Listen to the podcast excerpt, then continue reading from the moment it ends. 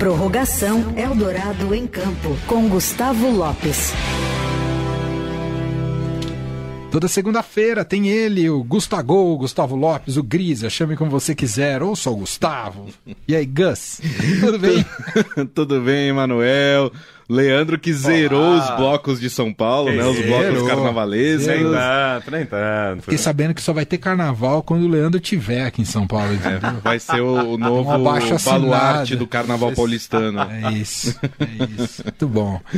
Bom, a gente na sexta-feira já fez uma importante destaque chamada para a entrevista de ontem, né, que vocês fizeram no Eldorado em Campo, sobre a questão dos gramados, né, ouvindo um técnico, um especialista nisso, né, que atua nessa área, agrônomo, e trabalha numa empresa que fornece gramados tanto naturais quanto artificiais ah, para clubes de futebol, entre outras aplicações. E aí, Gris, o que, que você extrai dessa entrevista para quem perdeu a conversa com. É Fábio, né? Isso, Fábio Câmara, né? Fábio Ele é Câmara. é diretor técnico da World Sports, que é essa empresa especializada em gramados, né? Vale sempre lembrar, por exemplo, eles são responsáveis pelo gramado da Neoquímica Arena, estádio do Corinthians. E acho que tem um aspecto legal que a gente falou muito sobre o gramado do Allianz Parque do Palmeiras, né? Que foi o mais criticado e tem sido o mais criticado por técnicos, não só de outras equipes, mas pelo próprio Abel Ferreira, né? Que sempre criticou o gramado de lá.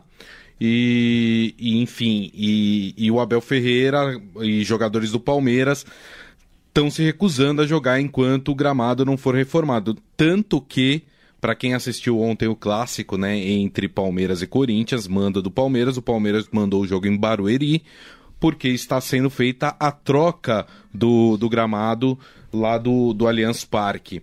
É, muito chocou as pessoas aquela foto, acho que depois do clássico contra o Santos, em que pedaços duros de plástico estavam impregnados ali na, nas cravas da, da chuteira dos Exato. jogadores. Né? E aí o Fábio explicou que esse é um material chamado termoplástico, que é colocado por baixo do gramado, né? E ele tem a função ali de ajudar a manter, a, por exemplo, a água ali no gramado, porque é importante o gramado sintético também é, molhar. É, foi uma explicação que ele deu. Por quê? Porque aqui no, no clima do Brasil, principalmente, faz muito calor. Uhum. E o gramado, ele esquenta demais. Então você molha a grama sintética exatamente para resfriar essa grama. Uhum. E o que aconteceu no caso do Palmeiras é que estava tanto calor que este material plástico derreteu. Que absurdo fazendo com que aquela foto né, da, da chuteira dos jogadores é, chegasse aí a todo mundo e, e causasse aquela impressão. É, e, e, não é só a foto, né? É o que aquilo causa na dinâmica do jogo, porque prende ainda mais o pé do jogador, né? Não. Exatamente, exatamente, porque é, claro que aquilo prejudica o, o jogo. É, Existe uma vantagem para quem atua sempre em grama sintética? Existe, mas também existe o risco, né? A gente falou do jogador do Palmeiras que se contundiu. É, a gente também falou na, na sexta-feira que não existe ainda nenhum estudo que comprove que a grama sintética aumente o risco de lesões, mas que cientificamente existe uma explicação do porquê ela poderia uhum. aumentar as lesões em, em, jogadores. E a gente citou também casos de jogadores que se recusaram simplesmente a, a, atuar em gramas sintéticas, como é o caso do Luiz Soares quando atuou pelo Grêmio, o uruguaio. Né? Então acho que a gente conseguiu desmistificar algumas coisas, como por exemplo, Emanuel, ah, quando um estádio recebe muitos shows, ele precisa de uma grama sintética porque não é possível manter a grama natural. E o Fábio falou que isso não é, não é verdade. Né? Que hoje em dia a tecnologia, as gramas estão muito mais resistentes. E os próprios administradores do estádio, para manter a grama saudável mesmo com shows, tem até uma estrutura especial que são placas plásticas uhum. com buracos onde se permite tanto que a água entre para poder é, regar aquela grama, também como a luz do sol entrar para poder fazer aquilo. Agora, o que é importante? Que um clube tenha uma boa manutenção desses gramados para que ele continue é, firme ali, para que ele continue bom, mesmo com a quantidade de shows que, por exemplo, o Allianz Parque tem. Então, assim, é um mito de que a grama não, não aguenta a quantidade de shows. Né? Agora, também existe a questão de que, em tempos em tempos, partes do gramado eles precisam ser trocados. Uhum. Né? A grama ela tem um período de vida útil. Né? É, a, a, grama que você plantou, ela não vai durar daqui, não vai estar tá 10 anos a mesma grama, não existe isso, uhum. né? Então precisa sim ser trocar aquelas placas de gramas, elas precisam estar tá sem, sempre serem trocadas. O que infelizmente aqui no futebol brasileiro não é feita. A, a manutenção adequada ela não é feita. Uhum. Então há a impressão de que ah, a grama não dura nos estádios brasileiros e não é isso. É dinheiro, gente. É dinheiro. No fundo é isso. Ah. Se encontrou uma alternativa mais barata e que não rende manutenção, né? Pelo menos foi o cálculo que. Aí eu não sei se é o Palmeiras, se é o, o a W Torre quem é que fez esse cálculo, não, é mas que... fato é que foi por grana. Né? No caso do Palmeiras, não ia fazer manutenção no fim do ano porque acabou o Campeonato Brasileiro, aí já emendou um monte de show até o início do ano, até começar o Paulista. Exato. E aí já emendou uma coisa na outra. Exato. Não teve tempo hábil, tempo útil, tempo útil para para fazer essa troca. Né? Exato. E tem a questão, aí como você falou em dinheiro, que o Fábio ele falou, é, a grama sintética ela te dá menos manutenção e o gasto com manutenção ele é muito menor de fato do que com a grama natural né? Então é óbvio que também existe por parte dos clubes uma opção, porque você vê, tem até estádios que nem recebem tantos shows assim, e que se fala na, na em colocar grama sintética. Exatamente por causa disso, por causa uh, da, da manutenção que é muito mais barata do que se você tivesse uma, uma grama natural. É, agora, eu até separei aqui, viu, Mané, algumas hum. reclamações de técnicos do futebol brasileiro em relação às gramas artificiais. O Renato Gaúcho, ele falou que a grama sintética é, muda o futebol da água para o vinho, porque a bola fica muito mais viva. E de fato, a bola corre Tem mais. resistência, né? Exatamente, num gramado eh, sintético do que é, numa grama é, natural.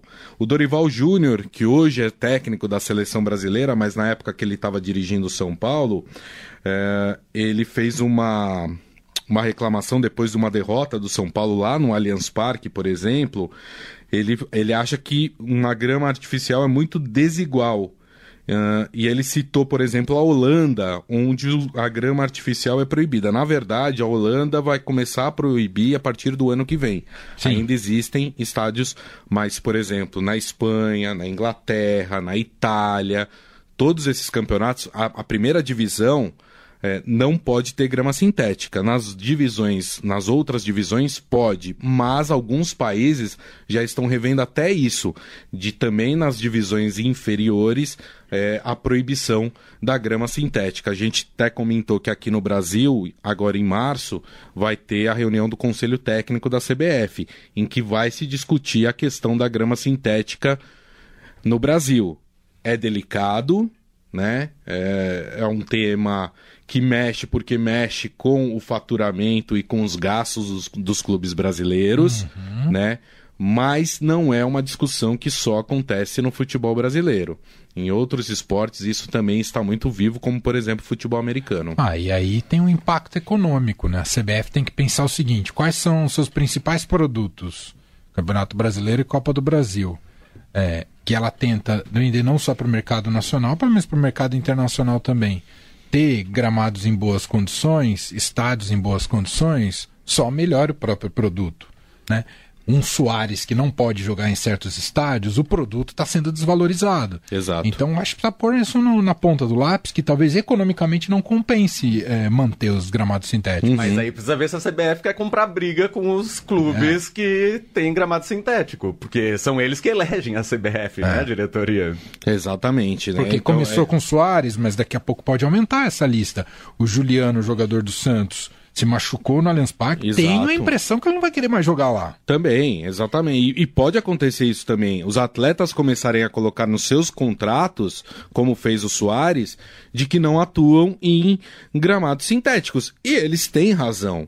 Se existe um risco é, maior para lesão, como eu falei, cientificamente ainda não é comprovado isso, ainda não se fez um levantamento sobre isso em relação ao futebol. Na NFL, o futebol americano, existe um levantamento que eles apontam que sim, o gramado artificial pode aumentar o risco de lesão. Uhum. Esse é um estudo da NFL. Uhum. Né? Em relação ao futebol é, mundial, não existe ainda esse tipo de levantamento. Mas é, é isso que você falou, que vocês falaram, que os jogadores podem sim começar a se recusar. Só lembrando que no Brasil, na primeira divisão, nós temos só três clubes que possuem gramado totalmente artificial que é o Palmeiras, o Botafogo e o Atlético Paranaense. Uhum. É, o que está sendo feito agora no Allianz Parque é eles estão tirando esse termoplástico que aqueceu e derreteu e eles estão colocando o que tem no Newton Santos agora, que é, uma, que é uma cortiça,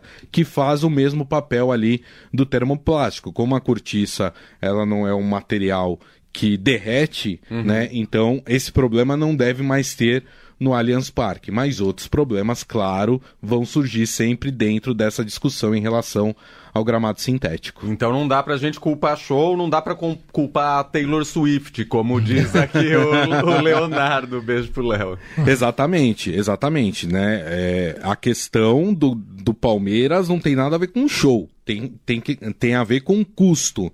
O Palmeiras quis reduzir o seu custo em relação à manutenção do gramado e optou pela grama sintética.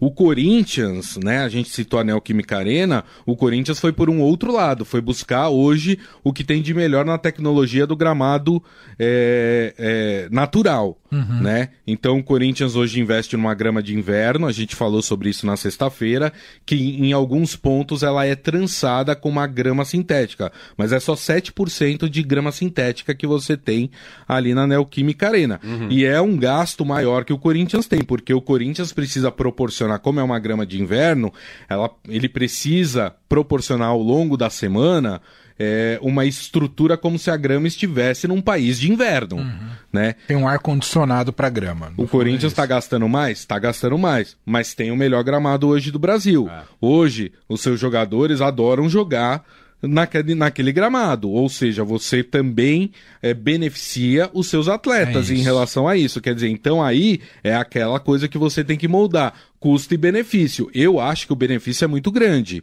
aí em relação ao custo. Porque é isso, você não tem jogadores no, no Corinthians se machucando dentro da Neoquímica Arena por causa do gramado. É verdade. É isso.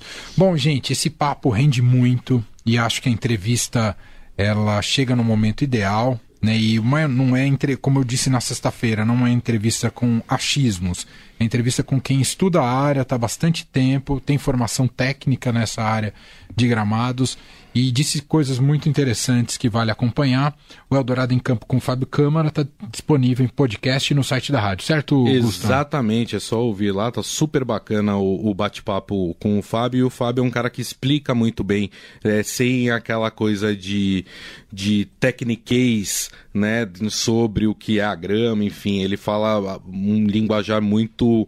É, muito acessível a todos e aí você consegue entender bem é, essa questão, essa polêmica. E aqui não é demonizando gramados sintéticos, viu, Emanuel? Porque claro. a tecnologia dos gramados sintéticos está avançando cada vez mais. Uhum. Nós teremos, sim, é, gramados muito bons, sintéticos também. Quer dizer, é, a questão é, de fato, saber como incorporar isso no, nos esportes de alto rendimento. Perfeito. Muito bom.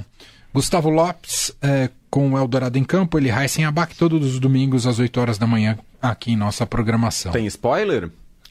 Nós vamos entrevistar no próximo Eldorado em Campo uma dupla do basquete. Oh. Um é brasileiro, o outro é americano, Nossa. filho de brasileiros. Uau! Exatamente. E este americano já jogou na NBA, já jogou no Los Angeles Lakers, hein? Oh. Nossa, eu não sou muito do basquete. eu também não. Eu assisto mas... as finais da NBA. Ó, os dois são do atual campeão da NBB.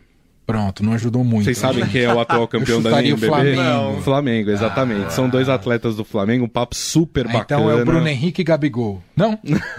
Droga, errei.